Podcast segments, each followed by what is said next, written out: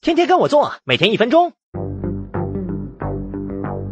十二月五日，央行的五个部委联合发布通知，表示比特币虽然可以进行民间自由交易，但不具有合法性，不是真正意义上的货币。有人认为它是黄金，有人却认为它是陷阱。比特币是通过特定公式运算得到的一串代码，但人们却乐于把它当成一种货币。比特币类似于 Q 币，本身没有价值。